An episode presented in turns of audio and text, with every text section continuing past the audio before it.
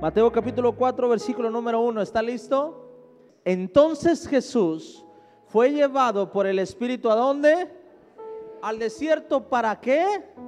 Para ser tentado por el diablo. Su palabra dice, si alguno dice que Dios le tentó, está mal. Porque Dios no tienta a nadie, dice su palabra. Que Dios te procese y que Dios te tiente son dos cosas distintas. Dice, para ser tentado por el diablo. ¿Quién lo llevó allá? Diga conmigo, el Espíritu Santo. Y después de haber ayunado, ¿cuánto tiempo? 40 días y 40 noches. ¿Qué pasó? Y vino a él el tentador. ¿Quién es el tentador? El diablo. Y le dijo, ¿qué le dijo? Si eres hijo de Dios, di que estas piedras se conviertan en pan. Versículo número 4. Él respondió y dijo, ¿qué dijo? Escrito está, no solo de pan vivirá el hombre, sino de toda palabra que sale de la boca de... Entonces el diablo le llevó a la santa ciudad y le puso sobre el pináculo del templo y le dijo, si eres hijo de Dios, échate abajo, porque escrito está, a sus ángeles mandará cerca de ti y en sus manos te sostendrán para que no tropiece con tu pie en piedra, verso número 7, y vamos a leerlo todos juntos, una, dos, tres. Jesús le dijo, escrito está también, no tentarás al Señor tu Dios, verso número 8. Entonces Jesús le dijo, ¿qué le dijo? Una, dos, tres.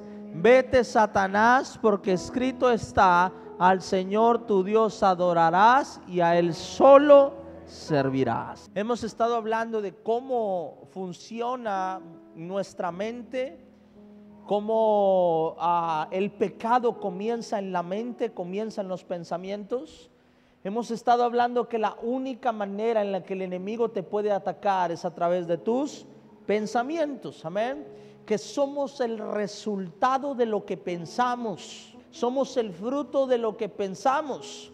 Que ninguno de nosotros peca porque se le hizo fácil. Nosotros pecamos porque tuvimos intimidad en nuestros pensamientos con el enemigo y somos el resultado de los pensamientos que guardamos en nuestra mente, amén, o en nuestro corazón, amén. ¿Está de acuerdo conmigo? Estuvimos hablando sobre que no somos culpables de todos los pensamientos que llegan por primera vez a nuestra cabeza, pero sí somos culpables de los pensamientos que no echamos fuera. Si la mente es el campo de batalla del enemigo, el enemigo te va a tentar, el enemigo va a traer pensamientos a tu vida y no eres culpable de pensar mal o de pecar con tu pensamiento, o más bien no de pecar, sino de pensar mal. El pecado viene cuando deseas guardar ese pensamiento en tu vida y atesorarlo aquí nosotros vemos la muestra clara de cómo funcionan los pensamientos. Dice la Biblia que Jesús fue tentado. Y cuando vemos toda esta historia que acabamos de leer, vamos a ver una cosa. Y es que todo esto sucedió en el pensamiento de Jesús. Introdujo un pensamiento a Jesús si eres el Hijo de Dios, haz esto. Parecido a lo que le pasa a usted seguido. Si eres Hijo de Dios, ¿por qué Dios te tiene así? Si Dios es tu Padre, ¿por qué no pasa esto? ¿Por qué no pasa lo otro? Si Dios fuera real, diga conmigo, palabras que llegan a nuestros pensamientos.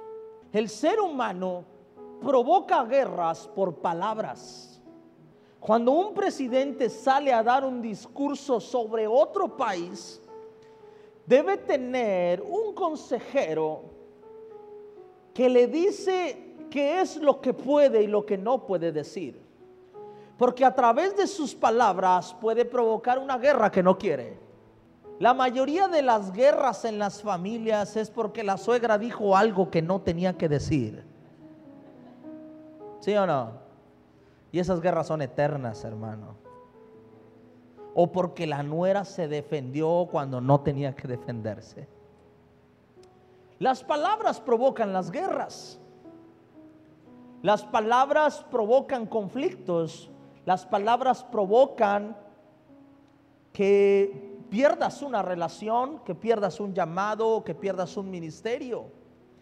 Las palabras provocan que pierdas tu matrimonio o que, o que pierdas una relación que tanto amas. Cuando el enemigo llega a Jesús, llega con palabras a su pensamiento. Cuando el enemigo saca a Eva del huerto, fueron palabras a su pensamiento. Antes de que caigas en el adulterio, primero va a traer pensamientos. Antes de que caigas en la drogadicción, primero va a traer a tu vida pensamientos. Y va a acercar personas a ti que te puedan hablar y te puedan decir lo que necesitas escuchar para poder perderte y para poder perder lo que Dios ha puesto en tu vida. Todo es a través de pensamientos. Realmente el hombre claudica en su fe por sus malos pensamientos. ¿Qué fue lo que hizo que Pedro se hundiera? Diga conmigo, pensamientos. Todos pensamientos. Ahora, ¿cómo ganamos esa batalla? Bueno, hay que ver si Jesús fue tentado a través de los pensamientos, a través de las palabras, ¿qué hizo Jesús? para poder salir librado de las batallas de nuestros pensamientos. Una persona que no controla sus pensamientos es una persona que puede caer en cualquier momento a la depresión y puede llegar hasta quitarse la vida. Si la persona no identifica a quién le está hablando, lo más seguro es que esa persona se convierta esclava de los pensamientos que no son suyos. Una persona va a estar dispuesta a ser esclava si no sabe identificar entre los pensamientos de Dios y los pensamientos del diablo. Vas a permanecer en una relación que te daña, que te perjudica, que te afecta, que te roba la paz, que te denigra, solamente si no conoces lo que Dios está pensando sobre ti y aceptas lo que otra persona está pensando sobre ti.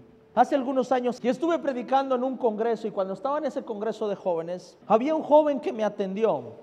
Y cuando me atendió ese joven, yo lo vi, yo lo vi como ese joven estaba entregado a Dios, como él predicaba de Dios, como él eh, tenía células, él predicaba en la iglesia, no era líder de jóvenes, pero era predicador en la iglesia.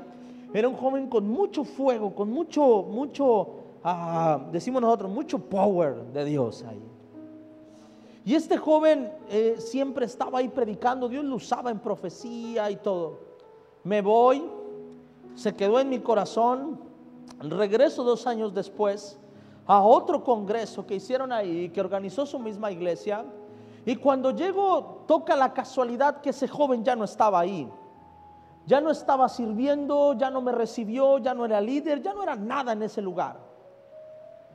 Cuando estábamos ahí predicando, me dice los pastores de la iglesia, estamos por inaugurar otra iglesia aquí cerca. Pastor, me gustaría que te quedaras para que inauguraras esa iglesia. Yo le dije, ok, está bien. Y entonces nos movimos a inaugurar esa iglesia. Y cuando estábamos ahí en esa iglesia inaugurando ese culto, veo que ese joven que me había atendido dos años antes estaba entrando por esa puerta. Y cuando empiezo a predicar, le digo su nombre, le digo, me da gusto verte aquí. Y sigo predicando. Cuando termina el culto, ese joven se acerca. Y él me dice lo siguiente, le digo, oye, ¿qué pasó contigo? Me dice, pastor, me dice, el enemigo acabó con mi llamado, me dice. ¿Qué pasó? Me dice, pequé, me equivoqué, fallé, no soy digno de estar en un altar, no, no me siento digno de volver a su presencia, no me siento digno de volver a alabar, no me siento digno de volver a adorar. Perdí esto, perdí aquello, perdí y lo dejé hablar y hablar y hablar y hablar y hablar y cuando terminó llorando, le digo, ¿sabes? Le digo, qué curioso, le digo, pero suenas igualito a lo que el diablo diría. Y él se quedó callado. Se impresionó, me dice, ¿cómo? Suenas igualito al enemigo. Me dice, ¿cómo? Le digo, sí. ¿Sabes que alguna vez de mi vida el enemigo me dijo lo mismo a mí?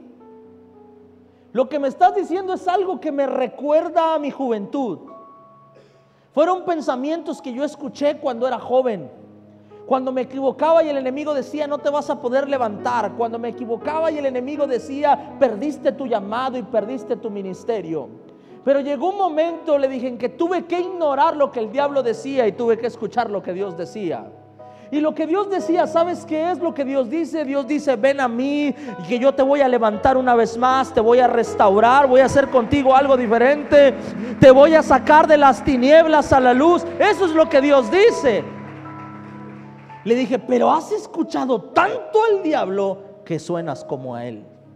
Oré por él, se restauró y volvió al camino de Dios. Y es que cuando no identificamos los pensamientos, las palabras del enemigo, va a haber pensamientos en nuestra vida que vamos a creer que son de Dios. Y los vamos a sentir tan propios que vamos a creer que es la verdad. Pero su palabra dice que el enemigo es padre de mentira. ¿Y qué significa que es padre de mentira? Si es padre de mentira significa que no puede decir verdad. Entonces cuando el enemigo viene a mi cabeza y me dice, Adrián, no vas a poder, yo lo que digo, ah, entonces sí voy a poder porque este no puede decir verdades, este nomás dice mentiras. A veces el cristiano es como un niño espiritual, pero del niño que no debe ser niño. Dice su palabra que tenemos que ser como niños. Pero también dice que no seamos como niños en nuestra manera de qué. También dice eso la Biblia. Y a veces nosotros somos como niños. A veces, a mí me da mucho coraje, a veces viene mi hijo Santiago y me dice, pa, mira lo que me dijo Güero, Güero me dijo que yo era un burro y me enojo con él. ¿Y es verdad? No, no es verdad. Entonces, ¿por qué te enojas? Porque me está diciendo eso, que te diga lo que te diga, ¿es verdad? No, no es verdad. Entonces no tiene por qué enojarse. Y cuando viene a reclamarme algo, pa, es que Santiago me dijo que yo era esto, me enojo con, lo, con él. Y a veces nosotros así somos espiritualmente. Vamos con Dios y decimos, Dios, el enemigo me dijo que... Y Dios es, y es verdad.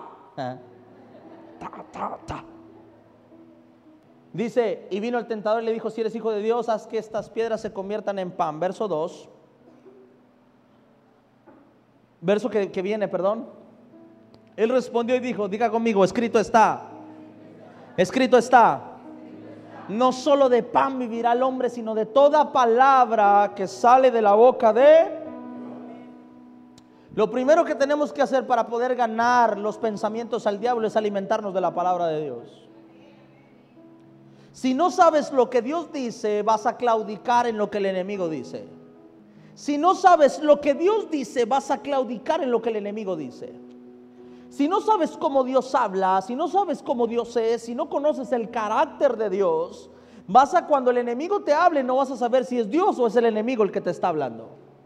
Cuando vivimos de su palabra, conoces tanto a tu Dios que cuando pasa algo en tu vida, en vez de culpar a Dios, sabes cuando es el enemigo el que te está tentando y cuando es Dios el que te está procesando.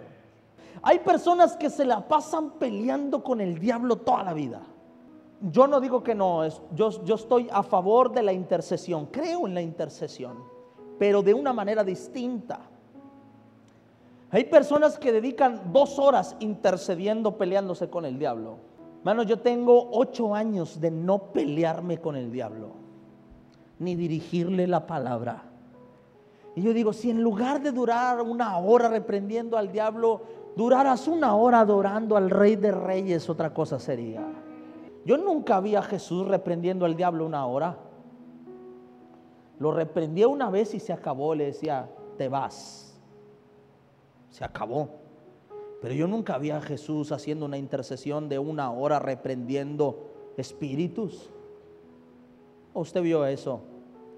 No, él pasaba horas adorando a su rey en los montes, en lo secreto que cuando se ponía frente al diablo le decía, te reprendo y se acabó, te vas, lo sueltas, lo dejas. Y el enemigo se iba. ¿Sabes cuál es el problema? Que a veces hablamos más con el diablo que con Dios. Le damos más poder al diablo que a Dios. ¿Cómo está mi hermano? Mal, pastor. El diablo ha venido a, a procesarme. ¿Por qué? Traigo gripa y tos. Hermano, no se andaba mojando ayer en la lluvia, sí, pero ya sabe cómo es el diablo. El diablo me quiere matar, no es el diablo, usted se quiere matar de tanto chile que come, hermano. El diablo dice, ah, chis, ¿yo qué? Ah, yo estoy acá en Francia, estoy en Rusia aconsejando a Putin. pero yo no le doy la gloria al diablo de lo que me pasa a mí. Su palabra dice que a los que le amamos, todas las cosas nos ayudan a bien. Si pierdo algo en mi vida, digo, Señor, si usted lo si dejó que el tentador viniera, su palabra me enseña que siempre que el tentador viene es porque Dios le dio permiso. O me quiere llevar a una madurez mayor o lo quiere avergonzar a través de mí. Si yo no creo que mi Dios es bueno, cuando me pase algo voy a creer que es mi Dios el que me quiere ver mal. Como yo leo su palabra, sé que los pensamientos de Dios son pensamientos de bien y no de mal, para daros el fin que Él espera en nosotros. Cuando estoy intentando algo y no se me da, no me enojo con Dios ni pienso que Él es malo. Digo, algo Dios está deteniendo en mi vida porque quiere hacer algo conmigo. Sé que mi Dios es bueno. Amén. Cuando fallo, cuando me equivoco, voy a decir, no, no estoy digno de entrar a esa iglesia, de estar en un altar. Pero cuando conocemos a Dios, sabemos que cuando fallamos, ese es el mejor momento de venir a su presencia. Y que cuando venimos a su presencia, Dios nos enoja y se voltea como usted cuando se enoja con su esposo o su esposa. Cuando usted se enoja, le gusta que le rueguen. ¿A quién le gusta que le rueguen? Ay, Dios mío, qué santos todos. ¿Ah? ¿Quiere que le confiese algo? ¿Sí o no? Sé chismoso. Cuando yo empecé, eh, cuando me casé con mi esposa, cuando nos peleábamos en el, acomodo del matrimonio, ¿verdad? Ella me dijo una vez, me dijo, Adrián, es que a ti te gusta que te rueguen. Y yo dije, claro que no. Y cuando me fui me puse a pensar y dije, sí, sí me gusta que me rueguen. Y volví con mi esposa y le dije, es que sabes qué, sí, sí me gusta que me rueguen. ¿Verdad que sí? Sí. Así que ruégame. Hermano, esto es verdad. Esto es verdad. Entonces cuando nos enojamos, es que no me hables. Y el no me hables era que estuviera aquí. Y me decía, ya nomás no te la bañes. O sea, si te voy a rogar dos, tres veces y ya. Después le doy una enseñanza sobre matrimonios. De cómo cosas que son defecto cuando tú lo aceptas, se pueden convertir en fortalezas en tu matrimonio. Amén. Porque todos somos distintos, somos diferentes. A mí no me gusta regalar cosas y mi esposa me decía, Adrián, es que a mí me gusta que me regalen cosas, que tengan detalles conmigo. Y a mí, hermano, eso a mí no me gusta. Pero tuve que aprender a hacerlo por ella. Pero ese es otro asunto. Después vamos a eso. Amén. Amén. Cuando conocemos a Dios, y nos acercamos a Él, Dios no se va a poner, porque eso sí lo sé, Dios no es así. Dios no va a querer que le ruegues. Dios solamente quiere un corazón arrepentido de verdad delante de Él. Y cuando eso suceda, cuando vengas con un corazón arrepentido, no necesitas rogarle, Dios mismo te abrazará y te levantará. Eso es lo que su palabra me enseña. Que Dios no rechaza un corazón contrito y humillado. Entonces cuando yo sé que me equivoqué, que fallé, que cometí un error y vengo delante de su presencia con un corazón correcto, ¿qué va a hacer Dios? Solamente lo que diga su palabra. Y el que no conozca su palabra, entonces pensará de una manera distinta.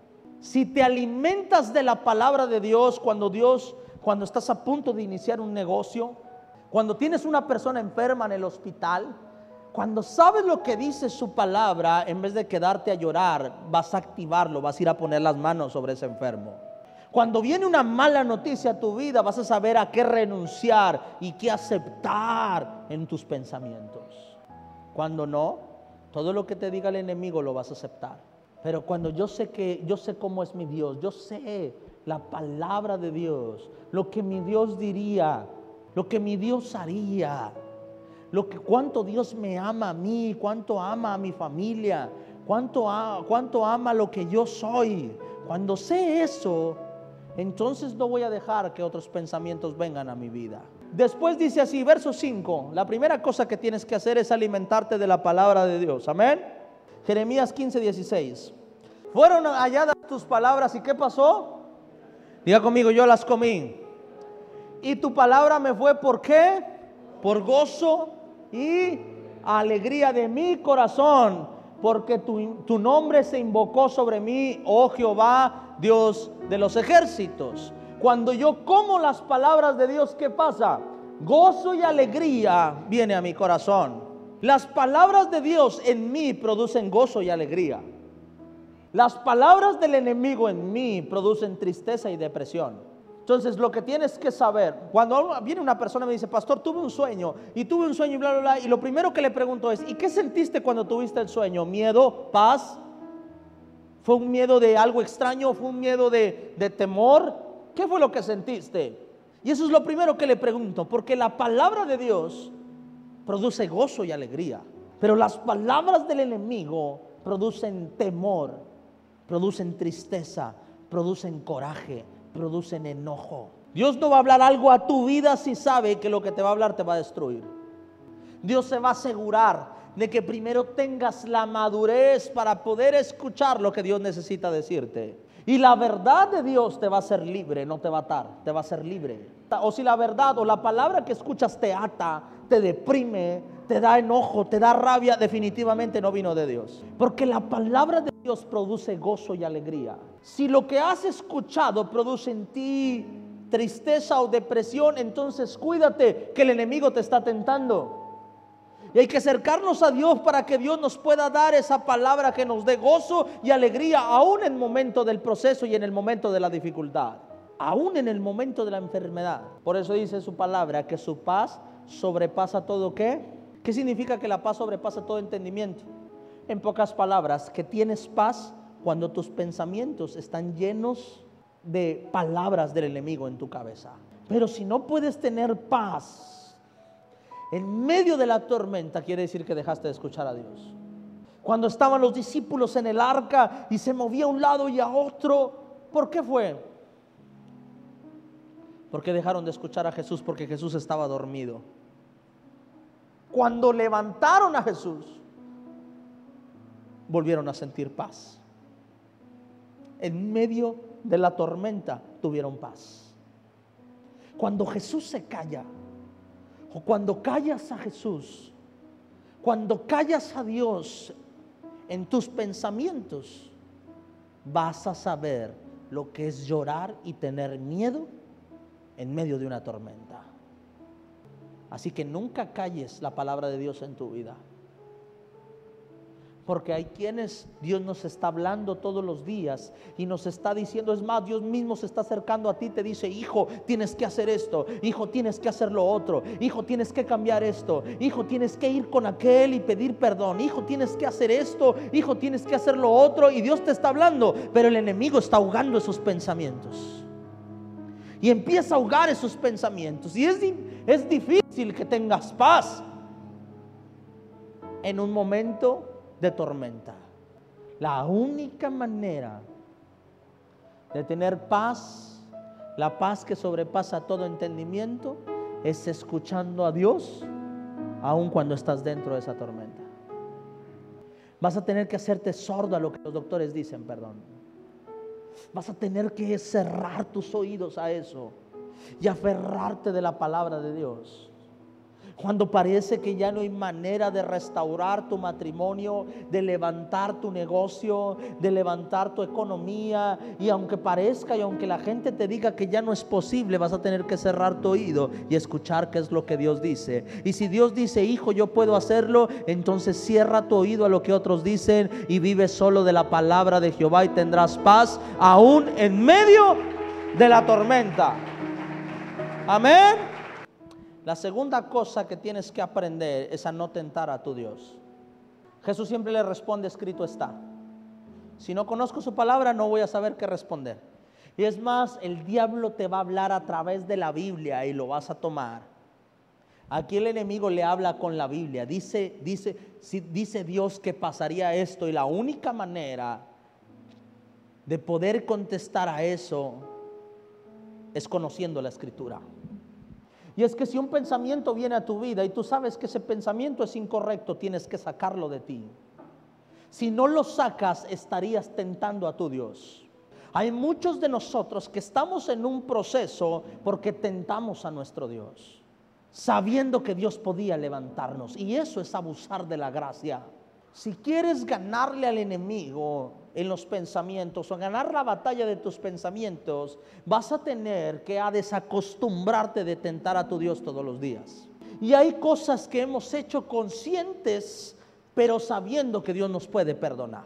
Puede ser que en una de esas Dios quite a los ángeles y te deje caer al precipicio. A veces nos pasa que decimos, ok, yo sé yo sé que me tengo que levantar, yo sé que tengo que buscar a Dios, yo tengo que servirle, pero después, después lo hago, ¿sabes? No vaya a ser que de tanto tentar a tu Dios, un día sea imposible para ti regresar a su presencia. Yo sé que tengo, y yo sé que esto está mal, pero no pasa nada. Escucha esto, tienes que dejar de tentar a tu Dios. Dice, someteos pues a Dios, resistir al diablo y él huirá de vosotros. Y si el diablo no está huyendo y se está quedando es porque se siente cómodo intimando con usted. El enemigo no te va a tentar en lo que sabe que no. Te va a tentar en lo que sabe que te cala. Los que aman el dinero los va a tentar por el dinero. Los que aman a Dios por encima del dinero lo va a tentar por ahí. Y siempre va a estar batallando y siempre va a estar en pobreza y siempre va a estar en miseria porque ese Dios, el dinero, se convierte en una adoración mayor que en la adoración que tú le das a Dios.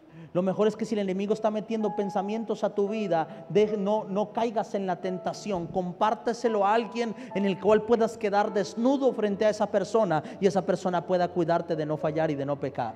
¿Sabes cuál es el problema nosotros? Que a veces el enemigo nos habla y nosotros nos quedamos callados. Porque nos gusta lo que nos dijo. Y no lo hacemos, pero estamos intimando con él. Poco a poco y vuelve a hablarte y hablarte y hablarte y hablarte, que hasta que llega el momento en el que consumas lo que por mucho tiempo el enemigo ha estado hablando contigo.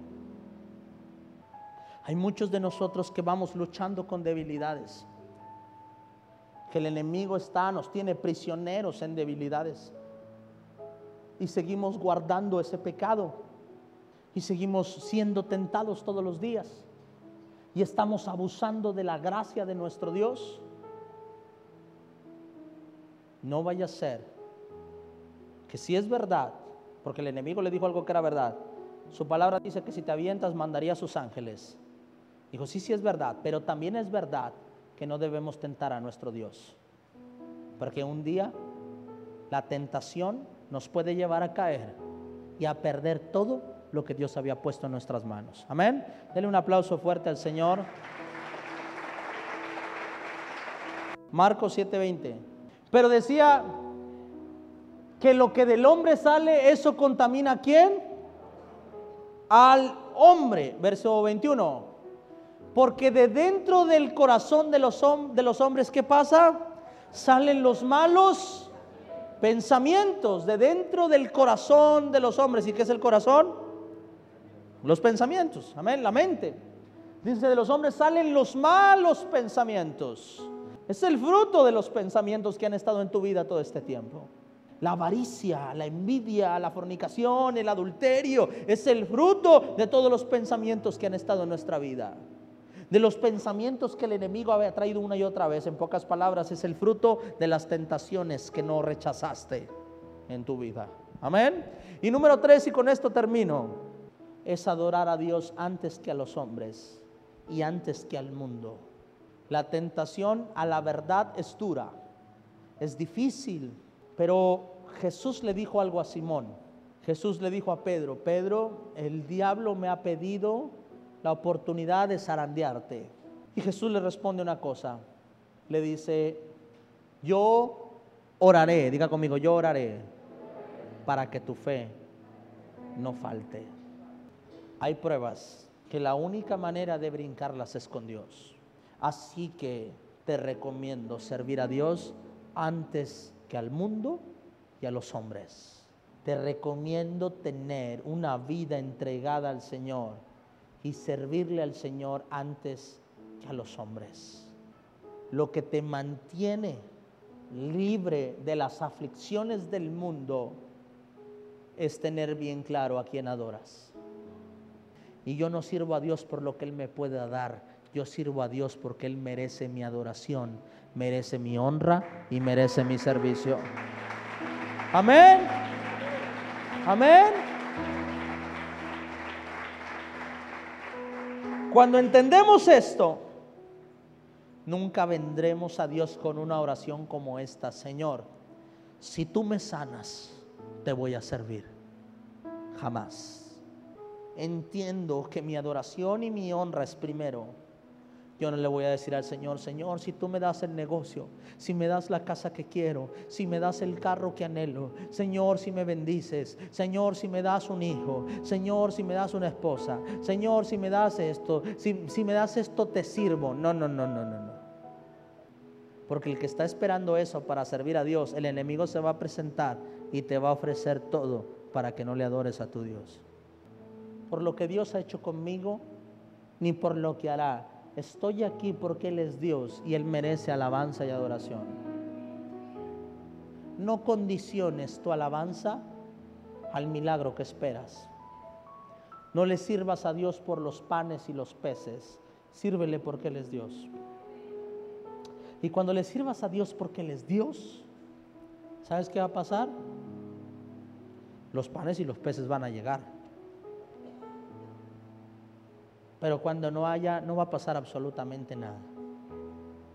Pero conozco un Dios que ha estado conmigo siempre y que siempre he visto su mano y que sus pensamientos siempre han sido mejor que los pensamientos de cualquier otro. Que sus planes para mí siempre fueron mayores que ni los mismos planes que yo tenía. Que sus planes fueron mayores que aunque las personas tenían planes para mí, Dios tuvo mejores planes para mí. Así que estoy con Él no por lo que me da, ni por lo que me pueda dar, ni porque me haya sanado de cáncer. Dios me sanó de cáncer y eso me llevó a conocerle, pero no sigo porque me sanó de cáncer. Si mañana muero de cáncer, seguiría adorando y seguiría honrando a mi Dios. Estoy aquí no por lo que hizo en mí, estoy aquí porque descubrí quién era Él, porque le conocí a Él y porque mi adoración tiene que estar para Él 24/7 de mi vida en el nombre poderoso de Jesús. Amén.